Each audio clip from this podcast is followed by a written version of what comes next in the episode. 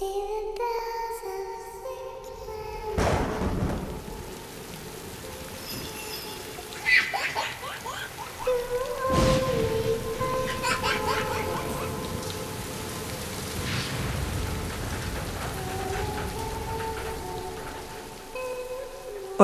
bienvenidos a Oncine, el podcast que se oye, se imagina y se siente para estar al día de las novedades del catálogo de series y cine audio descrito de la plataforma Club 11. Yo soy Isabel Navarro y hoy vengo a darte miedo, o lo que es lo mismo, a hablarte de cuatro películas pavorosas que conectan con esos terrores nocturnos que nos acechan desde la infancia. ¿Estoy solo? ¿Qué ocurre si me adentro en lo oscuro? ¿Son los adultos la salvación o el peligro? ¿Qué hay al otro lado de la sombra? ¿Existen los muertos vivientes? ¿Y los fantasmas? ¿Una casa vacía está realmente vacía?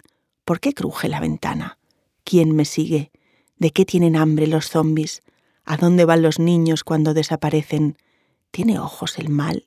¿Y uñas? ¿Y garras? ¿Por qué un payaso que sonríe se parece tanto a un depredador? ¿De qué tiene hambre el lobo? Y es que lo siniestro nos atrae como un imán oscuro, pero el cine tiene la ventaja de ser un espacio controlado donde todo es mentira y el grito, un excitante viaje de adrenalina tan real como una montaña rusa. Este mes en el Club 11 lo vamos a pasar de miedo con It, la adaptación de la novela de Stephen King, que en 2017 se convirtió en un súper taquillazo en todo el mundo y que tanto recuerda la atmósfera y el tono de la serie Stranger Things. Y El hombre invisible, una nueva y contemporánea visión de la clásica novela de H.G. Wells, donde la magnífica Elizabeth Moss aparece en cada plano, dando un recital interpretativo de dolor, pánico, angustia e incredulidad. Y para redondear el maratón terrorífico, nos atrevemos a recomendar dos clásicos que mantienen intacta su capacidad de hacernos temblar. El exorcista, la película de 1973 que convirtió el cine de terror en un fenómeno de masas, a la vez que demostraba ser un film de prestigio merecedor de Oscars, y El Resplandor, del siempre perfeccionista y obsesivo Stanley Kubrick, otra obra maestra que permanece intacta en nuestra memoria, pero sobre todo en nuestras pesadillas. ¿Estás preparado? ¿Sientes la boca seca y se te acelera el pulso? Lo siento, o mejor, no lo siento, pero aviso, hoy vas a sufrir.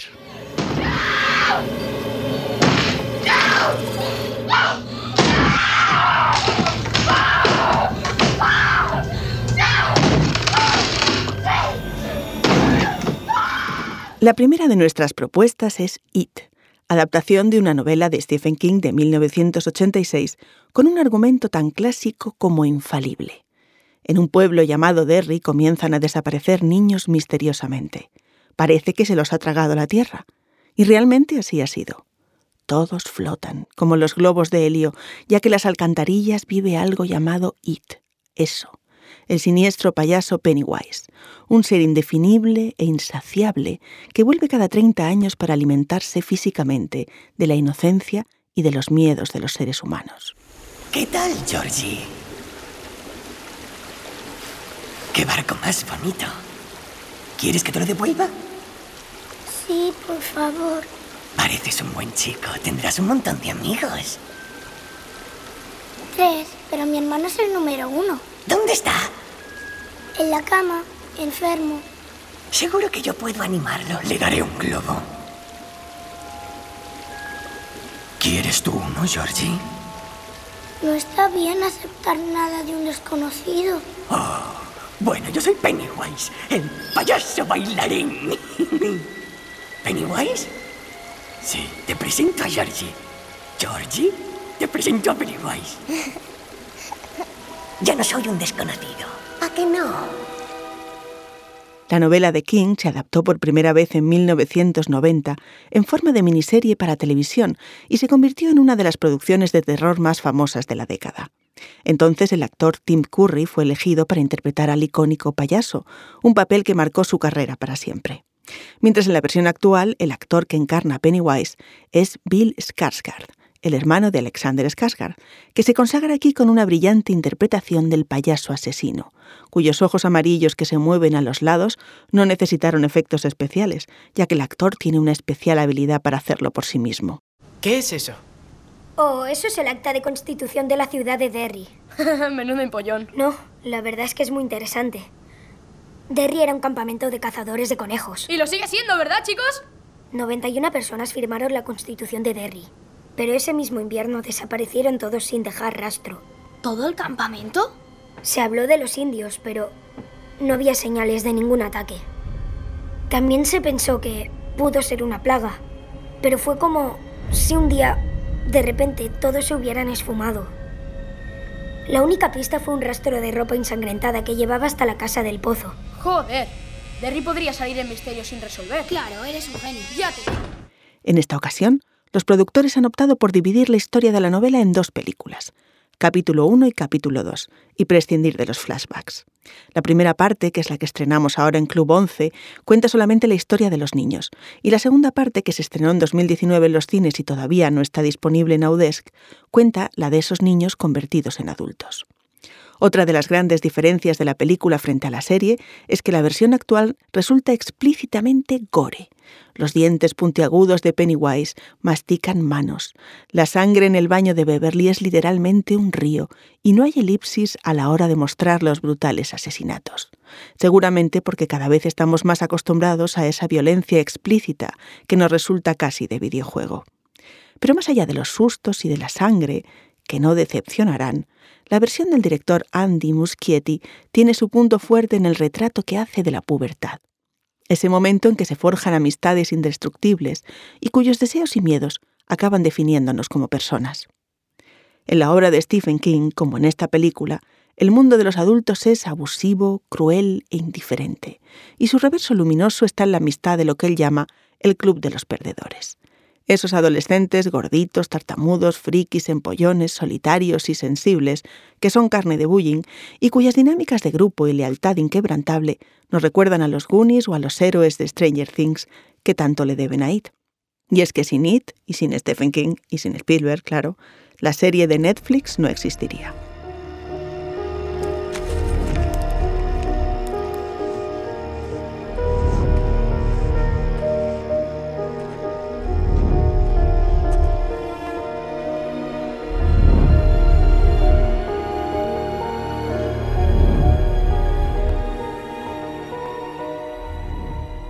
La segunda propuesta de esta semana es El hombre invisible, un thriller fantástico y psicológico que supone la enésima adaptación de la novela de H.G. Wells sobre un científico capaz de lograr la invisibilidad. Pero aquí estamos lejísimos de aquella versión de los años 30 en que el protagonista está vendado de pies a cabeza como si hubiera tenido un accidente con gabardinas y gafas de sol, a medio camino entre un espectro moderno y un exagerado espía internacional. De hecho, en la versión contemporánea el protagonista no es el científico, sino su víctima, la pareja de un magnate de la óptica que sufre violencia de género y en la escena inicial del film huye de su hipermoderna casa de diseño junto al mar, que ha resultado ser para ella una cárcel de oro. Ya desde su primera secuencia, la película nos ofrece sus tres mejores cualidades. La elegancia de su puesta en escena, qué casa y qué espacios, una intriga que se pega a las paredes del terror y una interpretación sobresaliente de Elizabeth Moss, la protagonista de la serie El cuento de la criada, que a lo largo de la trama logra expresar en su rostro toda la escala emocional posible del miedo, el abandono, la soledad, el sometimiento, la furia y la revancha que suelen darse en las víctimas de la violencia de género. Esto no tiene sentido. Él si- siempre lo tenía todo bajo control. No sé. Incluso a mí. Controlaba mi aspecto y mi forma de vestir y lo que comía. Y también controlaba cuando salía de casa y lo que decía y al final hasta lo que pensaba. Con un ritmo lento de parsimonia y angustia, pero máximo en adrenalina, la película nos va introduciendo en el acorralamiento de la víctima, que se siente acechada por el fantasma del hombre al que ha abandonado. Un hombre al que todos dan por muerto, pero que ella presiente, ve y sufre. Un villano que la maltrataba antes, pero que la sigue maltratando ahora en su condición de villano incorpóreo con un acoso implacable, llevando a Cecilia al borde de la locura. Paradójicamente, y no por casualidad, el nombre de Cecilia en latín quiere decir a ciegas, y su significado bíblico es mujer ciega o la que ama sin pensar. Es interesante el punto de vista que adopta la historia siempre al lado de la víctima, de tal modo que es ella, y nosotros, los espectadores con ella, los únicos conscientes de la amenaza, mientras que el villano conserva toda su invisibilidad en el entorno familiar y médico, que cuestionan su salud mental. Y es que El hombre invisible es una película que va más allá del cine de terror para lograr captar el sentir del momento, ya que la propuesta del director Leigh Whannell es una película sobre violencia machista que pone toda la artillería del cine de terror al servicio de la expresión del sufrimiento y del miedo de las víctimas.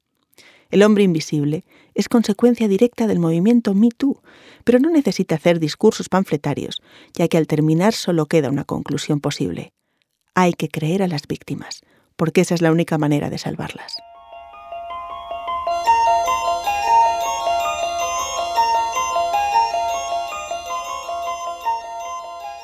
En nuestra apuesta por profundizar en el catálogo del Club 11, el primer título vintage de hoy es El Exorcista, una película que hay que ver por lo menos tres o cuatro veces en la vida y que a pesar de sus rudimentarios efectos especiales conserva toda su vigencia y sigue dando más miedo que muchas de las rodadas hoy en día. Soy un amigo de tu madre, me gustaría ayudarte. Entonces aflójame estas correas. Me da miedo que te hagas daño, Regan. Yo no soy Regan. Ya veo.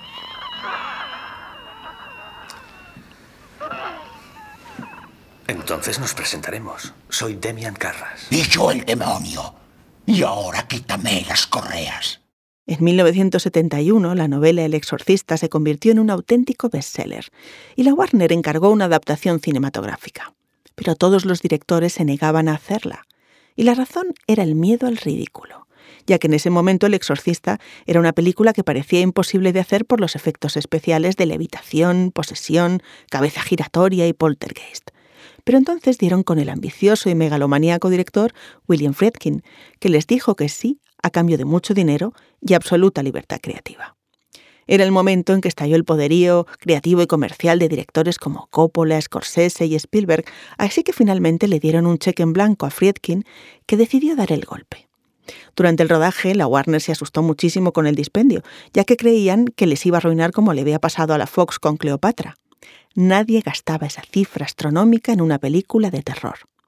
Refrigerar el set de la escena de la posesión para captar la brumosa respiración de los presentes supuso una fortuna en aire acondicionado. El traslado de gran parte del equipo a Irak para filmar en la localización fue carísimo, y la mezcla de sonido definitiva duró ocho semanas porque Friedkin no le convenció el trabajo inicial y exigió reemplazarlo. A todo eso se sumaban las quejas de los actores, que también llegaban a la prensa.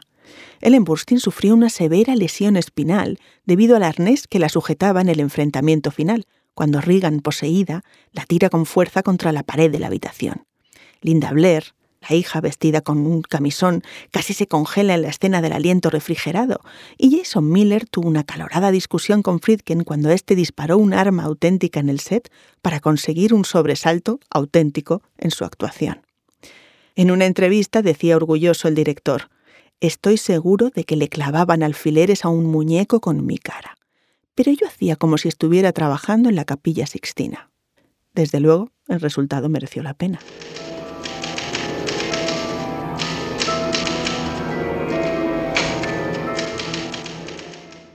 Y si un pecado es no haber visto El Exorcista, lo mismo podemos decir del otro gran clásico, El Resplandor, dirigida por un enfermo del cine y el perfeccionismo llamado Stanley Kubrick, que hizo historia con otra adaptación del prolífico Stephen King. La película cuenta la historia de Jack Torrance, interpretado por el espeluznante e histriónico Jack Nicholson, que se traslada con su mujer y su hijo de siete años al impresionante hotel Overlook, en Colorado, para encargarse del mantenimiento de las instalaciones durante la temporada invernal, época en la que permanece cerrado y aislado por la nieve. Su objetivo es encontrar paz y sosiego para escribir una novela. Sin embargo, poco después de su llegada al hotel, se suceden extraños y espeluznantes fenómenos paranormales. ¿Cuándo se construyó el Hotel Overlook? Las obras empezaron en 1907 y se terminaron en 1909. El emplazamiento ocupa un antiguo cementerio indio y los trabajadores tuvieron que defenderse de unos cuantos ataques de los indios mientras lo construían. Kubrick se propuso rodar los vericuetos de una esquizofrenia maníaca, asomándose a los abismos interiores de una mente perturbada, y a fe que lo logró. El relato de Stephen King fue trasladado a la pantalla con una narración inquietante y por momentos más que angustiosa, y no solo por la sangre, los espectros y las persecuciones con el hacha. Pocas veces en la historia del cine, una simple escena como un niño montado en un triciclo paseando por los pasillos de un hotel y el sonido de las ruedas sobre la alfombra o sobre el parquet provocó un suspense tan extraño, tan inquietante, tan sobrecogedor y tan terrorífico. Y es que hay una pregunta que queda sin resolver. ¿El potencial de la maldad reside en todos los seres humanos solo esperando cobrar vida? ¿A ti también te puede suceder?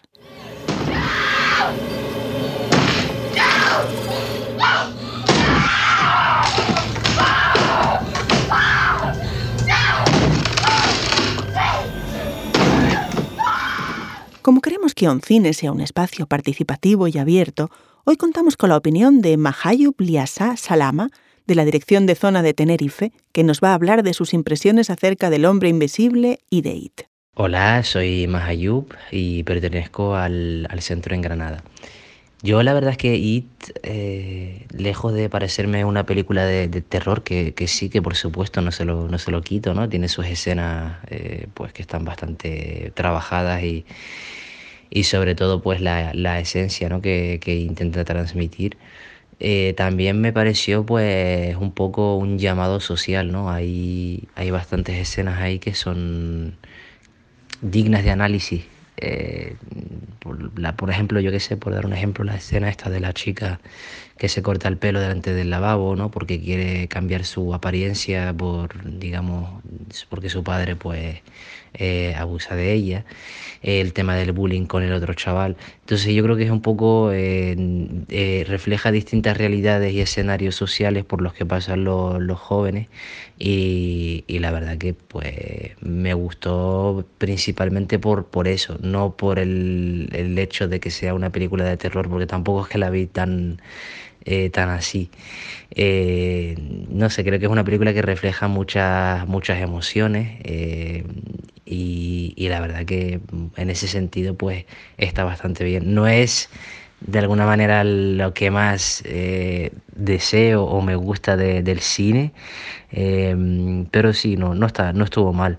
Y luego la, la otra, eh, la del hombre invisible, pues esa sí me gustó un poco más, mm, principalmente un poco por la trama, porque es demasiado realista y, y no sé, no tiene demasiados efectos especiales y al mismo tiempo pues también trata de, de infundar al, al, al, al oyente, en, este, en nuestro caso, por lo menos en el mío, pues esa, esa sensación ¿no? de miedo y sí, sí que lo hace y lo hace a pesar de, mm, como comenté antes, pues no, no tener tantos efectos especiales como por ejemplo puede tener la de It.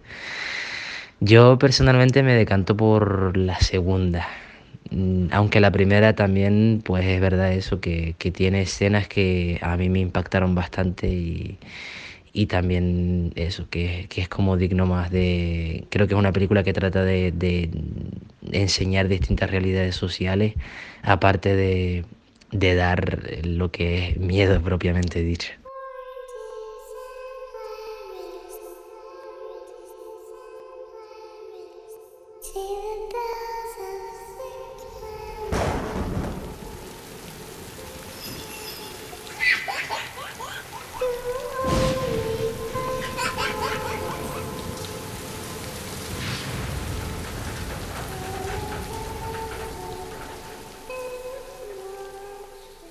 Además de estos títulos, el catálogo de Outdesk también trae otras novedades que no te debes perder. Para no alejarnos de Stephen King, traemos otra adaptación de una de sus pocas novelas que no son de terror, Cadena Perpetua, un clásico del cine carcelario que huye del espectáculo barato para ahondar en la amistad de la pareja protagonista, Tim Robbins y Morgan Freeman, en las mejores interpretaciones de su carrera. Curiosamente, a pesar de tener siete nominaciones a los Oscar en 1994, lo perdió todo frente a Forrest Gump, pero con los años ha sido reivindicada como una película de culto y una de las favoritas del público. Y en el extremo contrario del espectro cinematográfico, porque no solo de terror ni de Stephen King puede ser nuestra dieta alimenticia de hoy, os propongo una comedia española, Toc Toc, la adaptación de la obra teatral que ha estado años en cartel, llevada a las pantallas por un entusiasta reparto, en el que destacan Paco León, Alexandra Jiménez y Rosy de Palma. Una comedia excéntrica para pasar el rato con unas buenas palomitas.